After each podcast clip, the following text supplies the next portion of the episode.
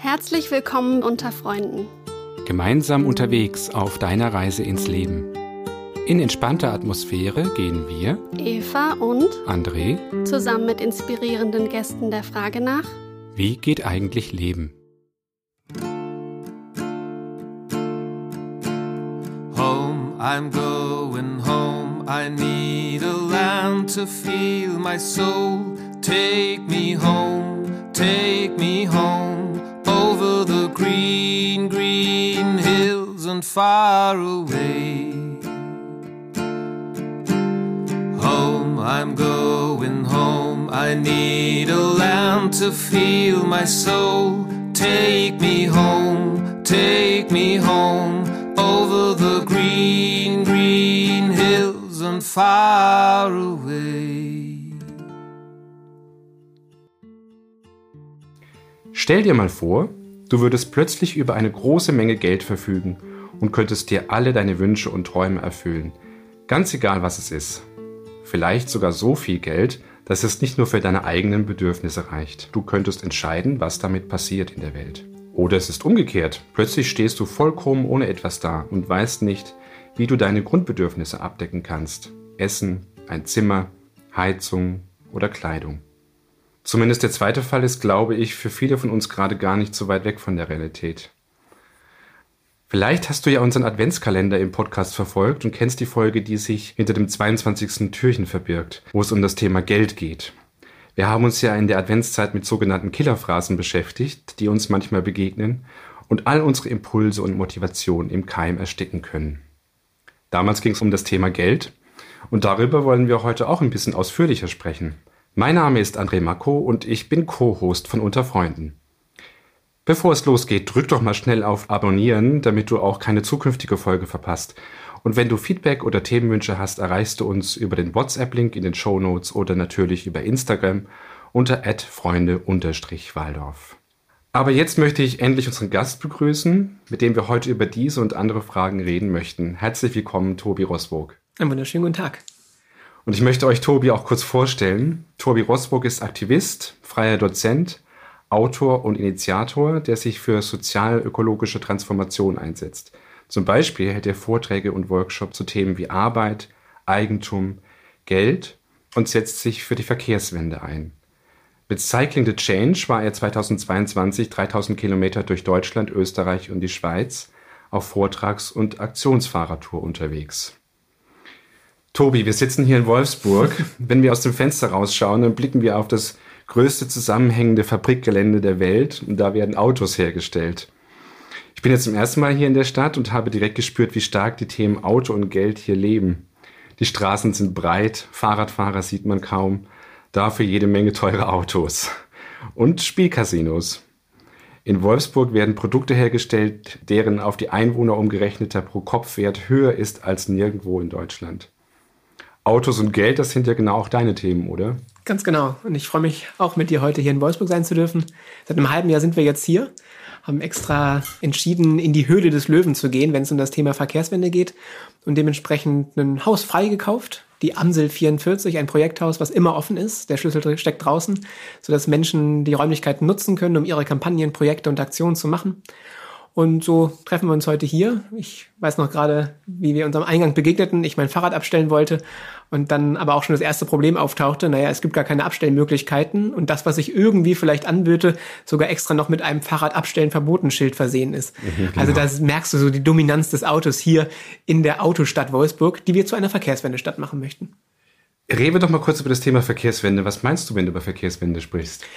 So fünf Säulen, ganz kurz und knapp, kurze Wege, der Verkehr, der gar nicht erst sozusagen erzwungen wird, dadurch, dass die Kaufhäuser wo ganz anders sind, also ich meine täglichen Bedürfnisse gar nicht mehr im unmittelbaren Umfeld befriedigen kann, sondern wenn ich gerade auf dem Dorf lebe beispielsweise, der Tante Emma Laden oder Dorfladen nicht mehr vorhanden ist und ich gezwungen bin, 10, 15 Kilometer in die nächste größere Stadt zu fahren beispielsweise. Also kurze Wege ist eine Säule.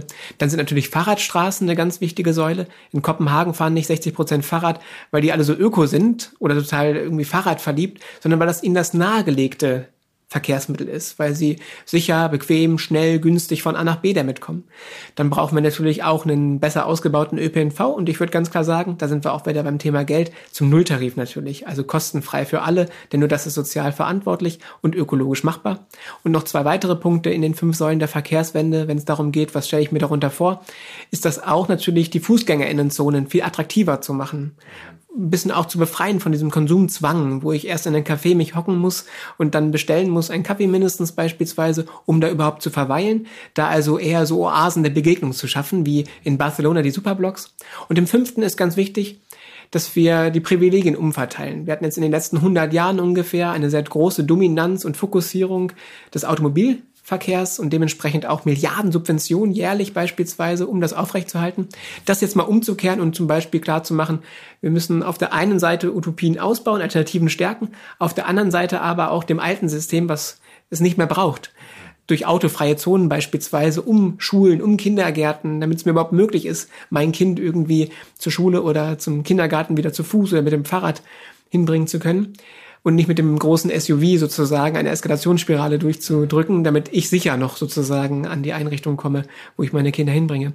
Das sind so mal kurz und knapp die fünf Säulen der Verkehrswende, wo es darum geht, klar zu machen, auch in den Aktionen, Kampagnen und Projekten, wow, wie schön wäre es eigentlich, wenn wir nicht 49 Millionen Autos auf deutschen Straßen hätten, die in 23 Stunden am Tag durchschnittlich still rumstehen, also es gar keine Fahrzeuge, sondern Stehzeuge sind. Mhm. Und wenn sich dann die eine Stunde bewegt, durchschnittlich gerade mal 1,2 Menschen drin sitzen, total ineffizient. Wie könnten denn die Städte ganz schön aussehen, wenn es nicht Parkplätze gäbe mit 12 Quadratmetern, also auch absurd, sondern wir Spielplätze hätten, beispielsweise wir Musik, Unterhaltung, Kultur im öffentlichen Leben auf unseren Straßen wieder hätten. Ja. Also man merkt das sofort, das Thema Auto und Geld ist so eng beieinander, Unbedingt. eigentlich untrennbar. Ne? Ja. Und mit Verkehrswende ist jetzt ja nicht gemeint E-Autos, was ja Ganz sozusagen genau. in der Wirtschaft propagiert wird. Danke dir. Hey, da gibt's jetzt also auf einmal E-Autos, das ist es doch, das ist die Lösung. Ne? Aber Ja. das ist gar nicht damit gemeint. Das ist ganz wichtig, dass du es nochmal ansprichst. Also es ist ganz klar, dass E-Autos eine Scheinlösung sind. Sie retten nicht irgendwie den Planeten, sondern einzig allein die Wirtschaft, die dann nochmal richtig fette Profite einfahren kann. Und auch da sind wir wieder dann beim Geld. Wenn wir uns hier in Wolfsburg angucken, VW, der zweitgrößte Automobilkonzern, hat hier eben, wie du auch schon eingangs erwähntest, das größte Fabrikgelände, 6,5 Quadratkilometer, also unglaublich. Deswegen sind wir auch extra hierher gekommen, in die Höhle des Löwen, um klarzumachen, weil nördlich des eh schon weltweit größten Fabrikgeländes nochmal eine Fabrik zum Produzieren von E-Luxusautos, so ein Tesla-Konkurrenzprodukt sollte hier stattfinden. 130 Hektar Ackerfläche zu versiegeln dafür, absurd. Da hatten wir ein Protestcamp beispielsweise klar gemacht, das brauchen wir nicht. Das ist glücklicherweise auch abgesägt worden. Jetzt wird überlegt, das doch in dem Stammwerk zu tun. Und wir sagen, nee, es braucht gar keine weiteren Autos zu produzieren. Davon haben wir wirklich viel zu viele eh schon. Sondern wir brauchen statt der Antriebswende eine Verkehrswende, konkret also von der Automobil zur Mobilitätsindustrie. Was bedeutet keine weiteren Autos, sondern was wir wirklich brauchen, Busse, Bahnen, Fahrräder, Lastenräder beispielsweise. Und das kann hier gebaut werden. Das ist so der sogenannte Konversionsgedanke. Und jetzt kommen wir nochmal ganz konkret zum Geld, gerade hier in Wolfsburg. Wenn wir uns angucken, naja, Busse, Bahnen, Lastenräder sind nicht ganz so profitabel wie die Elektro-SUVs. Ja, klar. Damit dürfen wir ganz klar auch haben, dass VW zum Großteil, zu 53 Prozent einer kleinen Familie in Österreich gehört, Porsche Pirch. Wolfgang Porsche ist der sozusagen Familienpatriarch, der reichste Österreicher, der so viel hat wie die ärmere Hälfte der österreichischen Bevölkerung. Also absurd, was das für Kräfteverhältnisse sind. Und da genau anzusetzen, zu sagen, naja, die Konversion geht nicht ohne Vergesellschaftung. Und hier auch haben wir in Wolfsburg was ganz Besonderes, denn 20 Prozent gehören schon dem Land Niedersachsen sind also schon durchaus die Möglichkeit, da echt einiges an Einfluss äh, zu schaffen. Und der drittgrößte übrigens, das ist gerade wegen der letzten WM, glaube ich, in aller Munde, ist das Emirat Katar mit 17 Prozent beteiligt, sozusagen. Das, was die ArbeiterInnen hier am Band erarbeiten, an Profiten, geht auch ins Emirat Katar. Da merkt man sofort diese ganzen Verflechtungen. Ganz genau. Das ist schon, ja.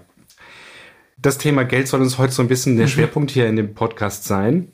Und meine erste Frage wäre, was ich gerade eingangs gesagt habe, wenn du jetzt plötzlich 5 Milliarden Euro zur Verfügung hättest, was würdest du damit machen?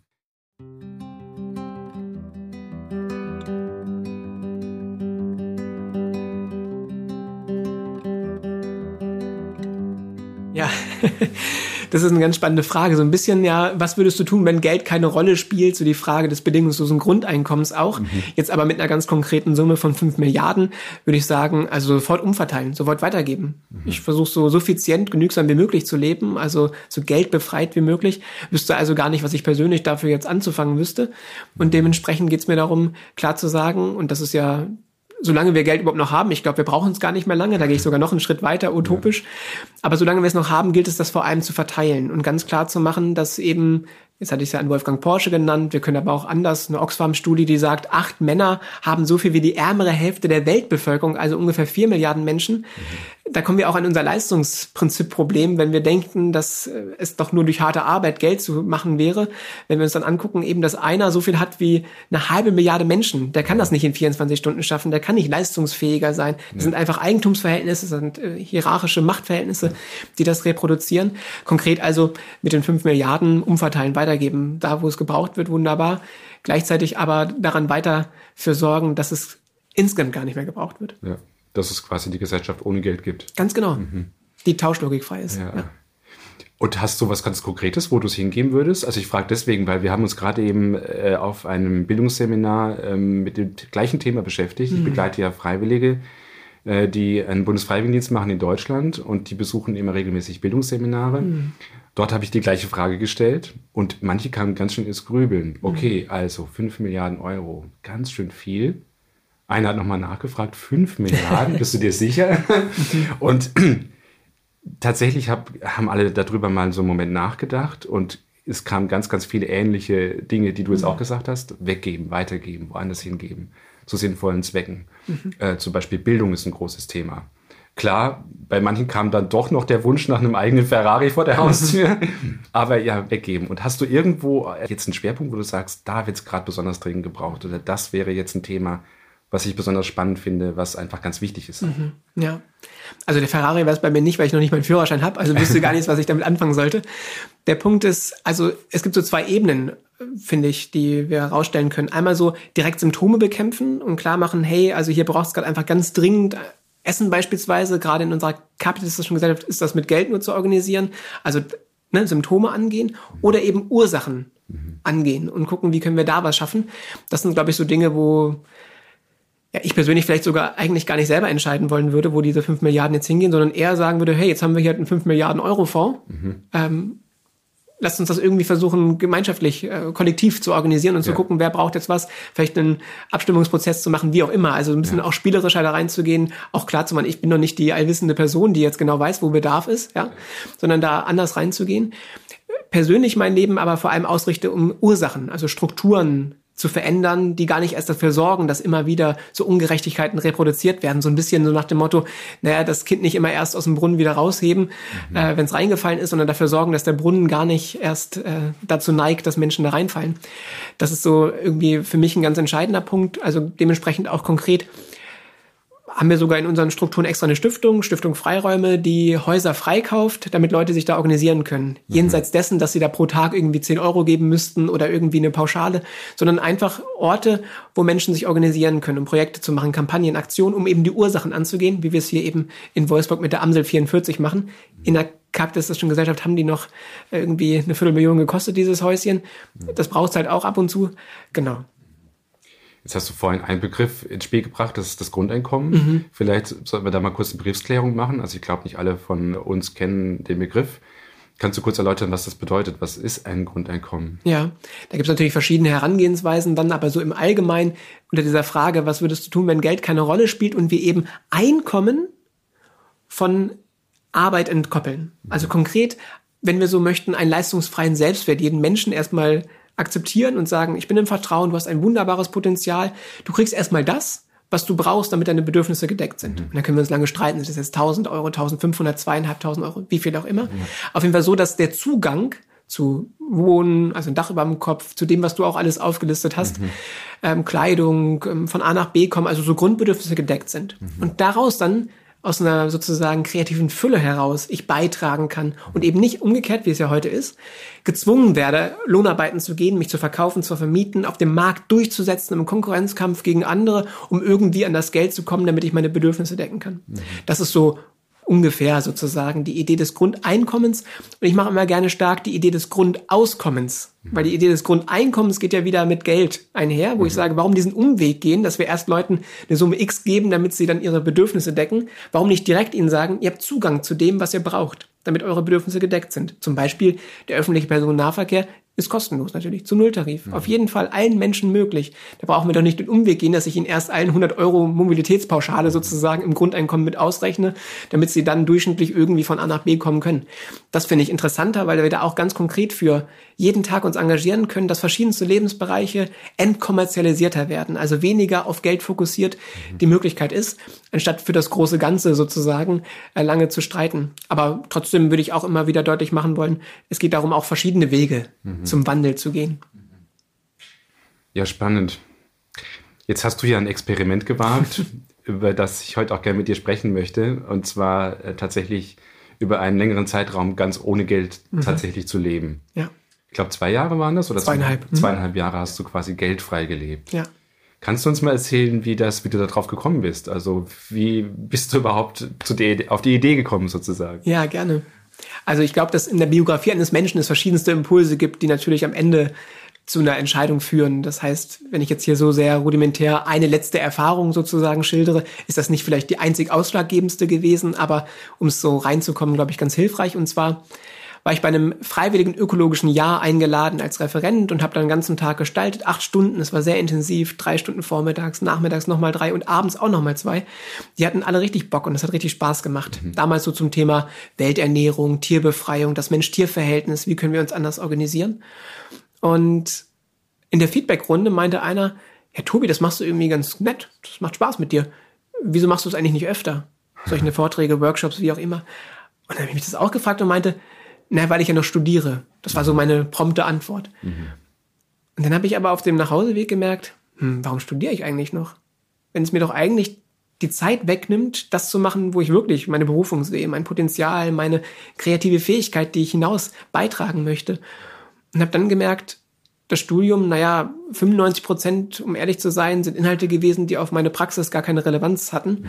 Und die fünf Prozent, die vielleicht irgendwie sinnvoll waren, da war ich selbstbewusst genug zu sagen, nee, ich kann es, glaube ich, abbrechen, das gesamte Studium, erfolgreich, und sagen, die fünf Prozent kann ich mir auch selber beibringen oder eben immer wieder in Kontakt mit ProfessorInnen, mit Leuten aus der Praxis, wo ich eben genau das, was ich glaubte, brauchen zu wollen, zu mhm. Sehnsucht danach zu haben, dass das jetzt irgendwie ein nächster Schritt sein könnte, einfach direkt reingehe und habe dann gesagt, ah ja, wunderbar, weil dann brauche ich ja dieses Papier am Ende des Tages gar nicht, wenn ich einfach all mein Geld verschenke. Das war so die Logik bei mir, dass ja. ich merkte, na genau, warum studiere ich ja, weil ich ja auch noch irgendwie eine Bescheinigung brauche, die mir später meine fünf Euro die Stunde gibt, so nach dem Motto, ja, ja. damit ich dann überleben kann. Und habe dann gemerkt, nee, ich verschenke einfach all mein Geld, hm. breche mein Studium erfolgreich ab und gehe im Vertrauen raus in die Welt, dass alles, was ich brauchen wird, da sein wird, im Überfluss in der Wegwerfgesellschaft ja. und mich dem bedienen kann, um dann einfach reinzugeben, ohne mich verwerten zu müssen. Ja. Jetzt hast du gerade das Thema Vertrauen angesprochen. Mhm. Ich glaube, das ist, also ich stelle mir das schon auch ganz schön, ja, mutig vor, oder ist es auf jeden Fall mutig, finde ich, zu sagen, okay, an der Stelle breche ich mein Studium ab. Mhm.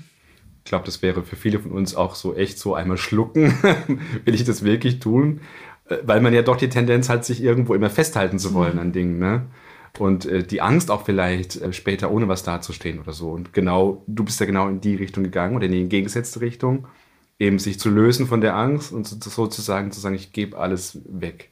Wie hast du das dann, wie bist du das angegangen, also mhm. Geld freizuleben? Wie, wie lief das denn dann an? Ja, also es war unbedingt, wie du sagst, befreiend, weil es mhm. aber auch eine freie Entscheidung war. Das ist vielleicht nochmal wichtig, deutlich zu machen. Leute, die, wie du auch eingangs sagtest, gerade einfach nicht wissen, womit sie jetzt irgendwie ihren täglichen Bedarf decken sollen, weil sie zu wenig Geld haben, das sicherlich nicht befreiend ist, sondern eher nochmal mehr ängstigend. Und mhm. für mich aber aus einer bewussten Entscheidung, aus einer freien Entscheidung, aus auch einer ganz klaren Bewusstseinsentscheidung zu sagen, das mache ich jetzt, da gehe ich und mal gucken, ob es gelingen mag. Ich habe nicht vorher gewusst, ah ja, März 2013 fange ich an, also es jubiliert sich jetzt fast zehn Jahre mhm. und dann höre ich im September 2015 auf. Das war ja nicht vorher absehbar, sondern ich gehe den Weg und möchte eben nicht, und das war mir entscheidend, sozusagen die Sicherheit angeblich darin haben, hier jetzt weiter Karriere zu machen und dann irgendwann mal vielleicht mich hundertprozentig zu engagieren, sondern mir war wichtig, dieses Glück, diese Verantwortung nicht in die Zukunft zu verlagern. Wenn ich dann irgendwann mal so weit bin, kann ich auch wirklich das machen, was ich glaube, was sinnvoll ist, sondern hier und jetzt, weil ich weiß so eh nicht, ob ich morgen noch lebe. Also auch das, diese Endlichkeit deutlich zu haben und zu wissen, das macht aber keine Angst und ist eigentlich eine Freude, ist eigentlich befreiend, auch diesen Gedanken mhm. haben zu dürfen, zu sagen, okay, ich gebe alles rein, weil später weiß ich ja gar nicht, ob ich es überhaupt noch machen kann. Mhm. Konkret, wie sah das aus? Also, ich weiß noch, wie ich in Hannover damals die WG-Tür geschlossen habe war eben da noch in der WG und habe dann den Leuten gesagt, hey, in zwei Wochen reise ich los. Mhm. Wollte euch jetzt nicht ganz überstürzen, deswegen zwei Wochen.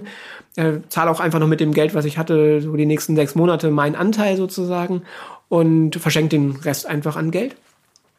Und weiß noch, wie ich die Tür geschlossen hatte naja, vielleicht komme ich ja in, übermorgen wieder, weil hat doch nicht geklappt. Das mit dem mhm. Trampen beispielsweise, also mit dem per Anhalter fahren, mhm. mit den ganz vielen Autos, die es ja eh gibt und wo noch Leute Platz haben und du dann locker von A nach B kommen kannst beispielsweise. Das heißt, du hast quasi das, was du noch an Geld hattest, verschenkt, weggegeben mhm. und bist quasi ohne ein Euro in der Tasche Gar nichts, noch nicht mal ein Cent, ganz genau. Konto auch am Auflösen gewesen. Das ja. ging natürlich nicht innerhalb der zwei Wochen. Aber so, ich hatte damals bei der GLS Bank ein Konto. Mhm. habe gesagt, das ist eine wunderbare Bank, aber ich kann auch äh, jetzt eben mal wirklich dieses Experiment wagen, dass ich keinen Zugang zu Geld habe an der Stelle. Und es war wunderbar, wirklich. Also es war eine große Freude, ein echt mhm. fantastischer Perspektivwechsel.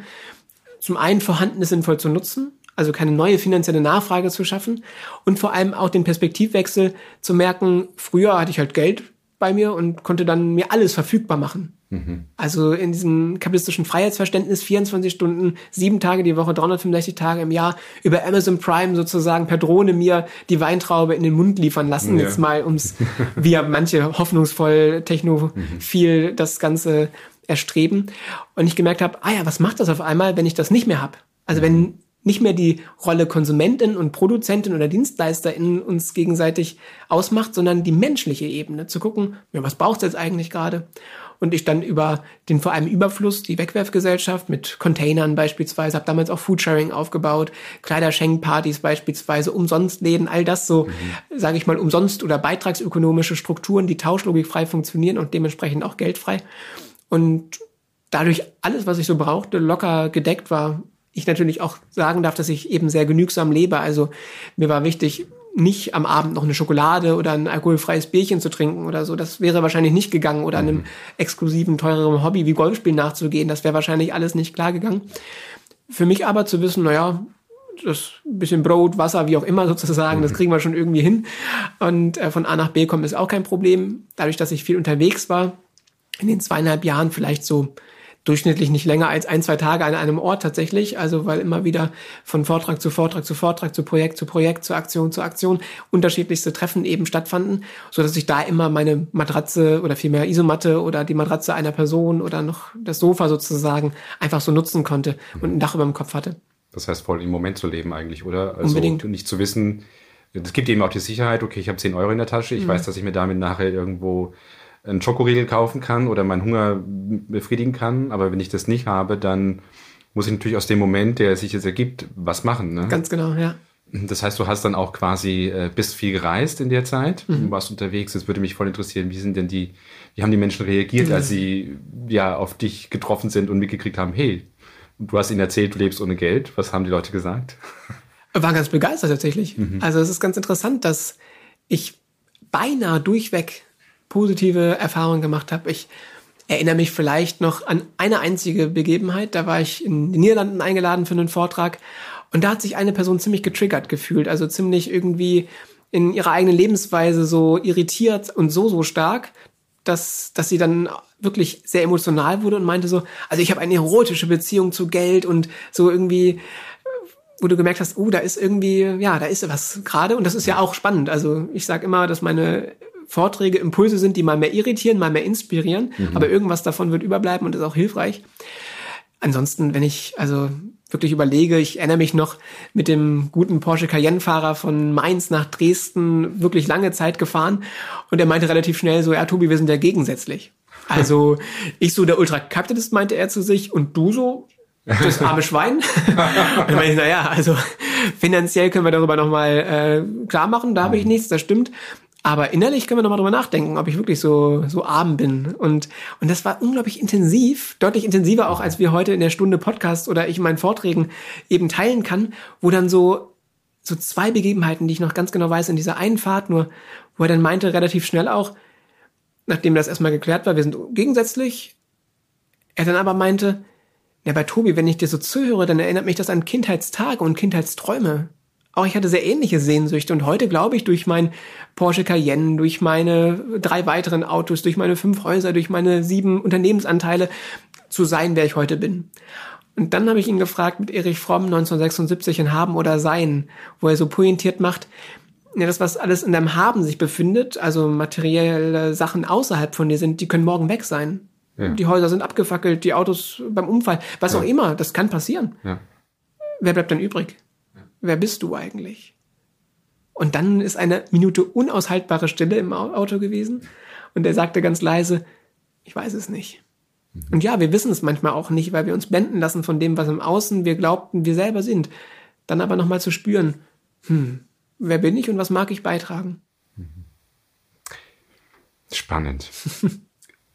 Hast du irgendwas in der Zeit besonders vermisst? Oder irgendwas, hat, hat dir was gefehlt? Glücklicherweise nicht. Also es war eine unglaubliche Zeit der Fülle. Ja. Es war kein Mangel da und ja. von daher für mich ja eine großartige Freude, auch Glück natürlich, ne? Das klar, ich auch noch in Erinnerung habe, da bin ich dann nach Belgien gechampt zu dem nächsten Termin und, und da war wirklich mal 24 Stunden nicht so viel zu essen und dann merkte ich schon so, oh ja, so ein leichtes Hüngerchen ist doch mittlerweile da. Und dann aber zu merken, wow, dann in der Boulangerie nach äh, Baguette zu fragen, was übrig ist oder irgendwie und dann was zu bekommen und dann zu merken, lecker. Ja. Das ist doch unglaublich ja, ja. Wie ging es dann weiter? Hast du dann irgendwann für dich einen Schlusspunkt gesetzt oder ähm, hättest du das auch noch fünf Jahre weitermachen wollen oder können?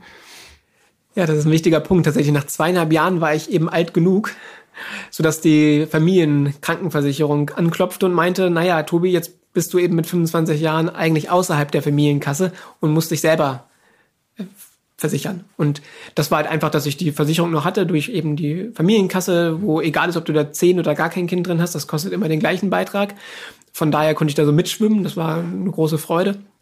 Und das war tatsächlich dann der Impuls zu sagen, okay, nach zweieinhalb Jahren, ähm, dann nehme ich doch wieder Geld in die Hand. Das war ganz interessant, weil dieser Übergang natürlich erstmal so ein bisschen zweieinhalb Jahre gar kein Geld in der Hand gehabt und dann auf einmal wieder damit hantieren zu müssen letztendlich, war schon eine Ungewöhnung.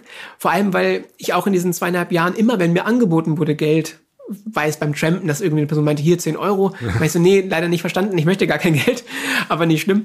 Oder ich erinnere mich noch an der Uni in Bamberg, der Professor für Ökonomie mich eingeladen hatte und dann nachdem ich da eine halbe Stunde Vortrag hielt vor dem ganzen Auditorium, meinte, jetzt kriegst du auch deine 200 Euro wie alle anderen. Und ich meinte, nein, das möchte ich nicht.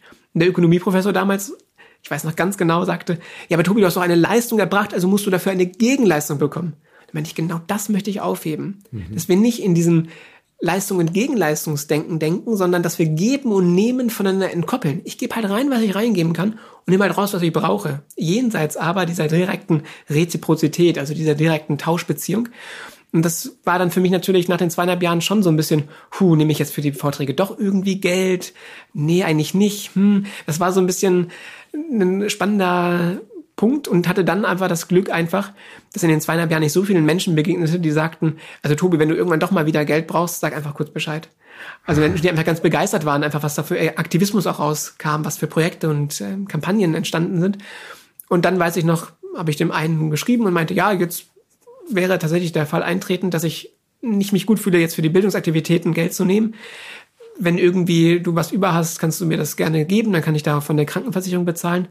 Und er hat gesagt, wie viel kostet denn der Jahresbeitrag? Und hat mir dann einfach sozusagen in Anführungsstrichen für mich ein bedingungsloses Grundeinkommen gegeben, mhm. weil ich dann ein Jahr lang 2400 Euro oder sowas äh, für die Krankenversicherung von dem bekam und damit erstmal wunderbarerweise wieder befreit war, mich dem anzunähern, dem Leben mit Geld dann doch. Ich nenne es dann geldfreier Leben und nicht mehr ganz konsequent dogmatisch geldfrei. Ist für mich aber auch eh der Punkt, dass es nicht darum geht, dass von heute auf morgen alle geldfrei leben, sondern dieser Prozess des geldfreier Lebens ganz interessant ist, weil daraus ein Dreiklang entwächst, der meint, wenn ich geldfreier werde, werde ich auch lohnarbeitsunabhängiger. Und wenn ich lohnarbeitsunabhängiger bin, habe ich wieder mehr freie Zeit. Und die kann ich dann nutzen, um zu gucken, was steckt wirklich in mir, was schlummert für Talent in mir. Und das dann entkommerzialisiert, also frei rauszugeben, was daraus erwächst, ist ganz wunderbar, wenn ich die freie Zeit eben habe. Von daher war das hm, ganz spannend.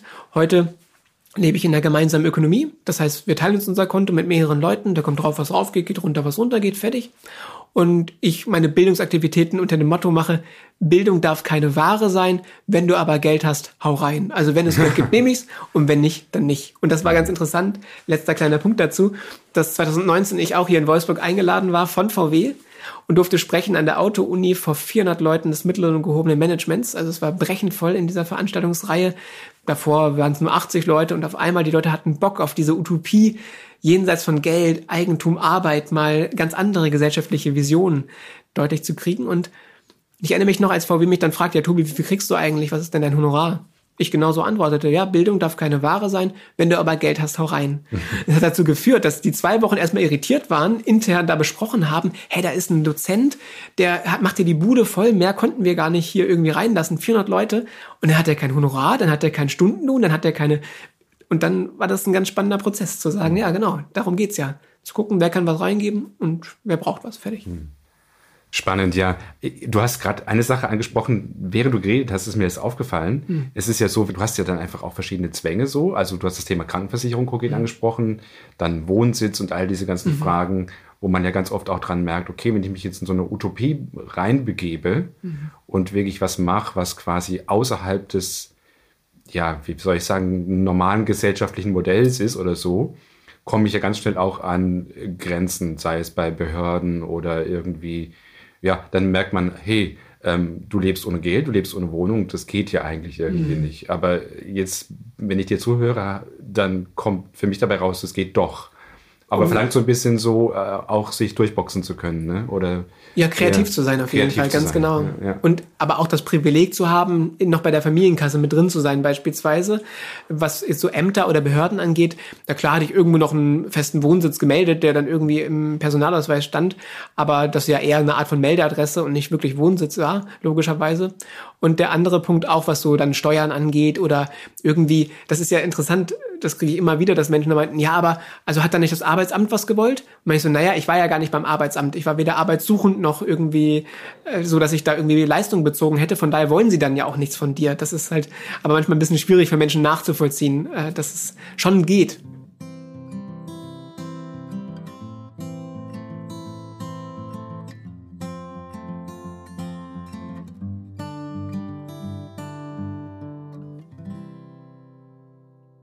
Wir hatten eben über das Thema Geld gesprochen, davor über die Verkehrswende. Was ist dir noch wichtig? Mhm. Woran hängt noch dein Herz? Ja, also ich habe immer so zwei, drei Jahresetappen in meinem Leben, wo ich mich sehr fokussiere auf ein Thema. Das war in diesen zweieinhalb Jahren natürlich das Thema Geld. Auch wenn ich ja sagte, naja, es sollte eigentlich geldfrei sein, war es trotzdem natürlich vor allem immer ganz präsentes Thema. Wie können wir uns anders organisieren? Wie könnte eine Gesellschaft jenseits von Geld aussehen? Mhm.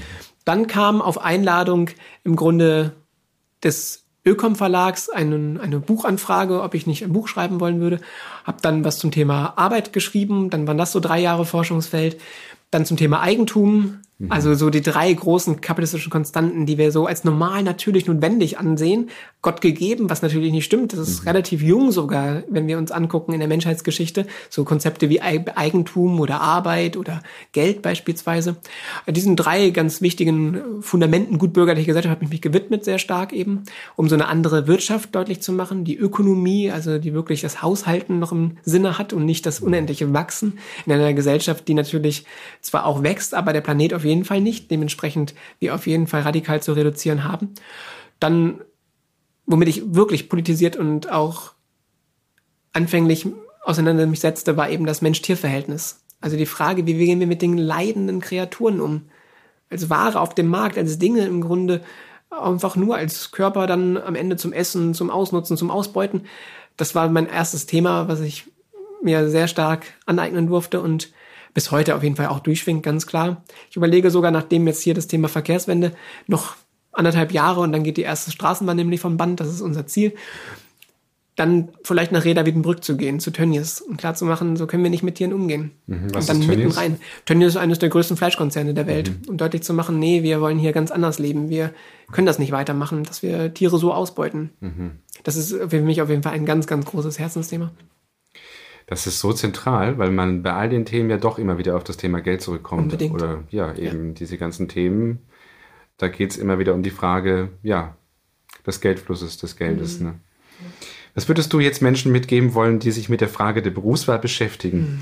Denn oft spielt ja da auch die Frage eine Rolle, ja, wie kann ich denn später meinen Lebensunterhalt oder meine Bedürfnisse sichern? Vielleicht gar nicht mal so sehr geht es dann da um das, das, Thema des Ferraris vor der Haustür, mhm. sondern einfach ja auch um Menschen, meine Familie.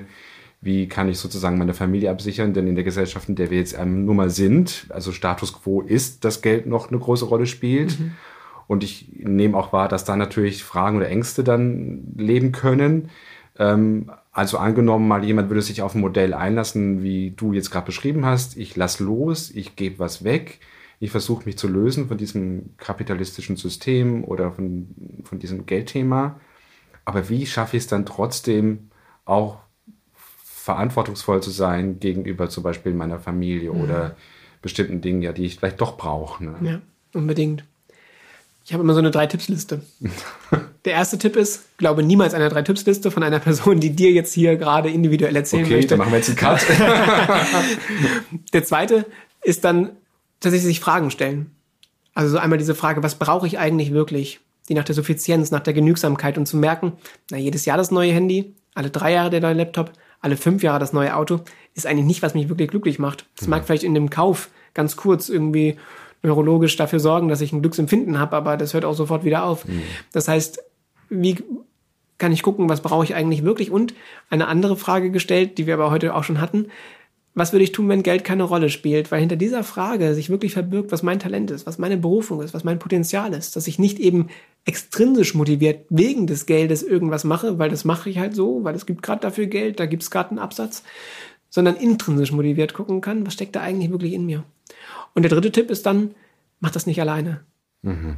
Also wirklich, das ist ganz entscheidend. Bildet Banden, sage ich ganz gerne. Vor allem auch, weil natürlich jetzt gar nicht in der eigenen Familie in Form von, was dann nach mir kommt, sondern vor mir kam, viele Ängste sind, viele Sorgen sind, mhm. viele, oh je, das kann doch nicht weiter gut gehen, wenn du jetzt irgendwie ganz andere Wege einschlägst. Und dann aber mit anderen Menschen im ähnlichen Alter diese Sehnsüchte austauschen und merken, wow, ich bin gar nicht alleine mit meinen absurden Utopien, Ideen, Visionen, wie auch immer du sie nennen möchtest, sondern es gibt ganz viele Menschen um mich herum, die ähnlich fühlen und merken, das möchte ich nicht mehr mitmachen. Und dadurch gestärkt werden, gemeinsam durch die Kraft des Kollektivs, durch die Gabe der Gemeinschaft, eben gemeinsam wirklich was, was an, an ihr Vertrauen doch nochmal anders gewinnen. Ich hatte einfach Glück in meiner Biografie, dass ich ein Urvertrauen mit auf die Welt bekommen habe. Das ist ein großes Geschenk, für das ich unglaublich dankbar bin. Das ist aber nicht selbstverständlich. Das kann ich auch verstehen, gerade in so unsicheren Zeiten.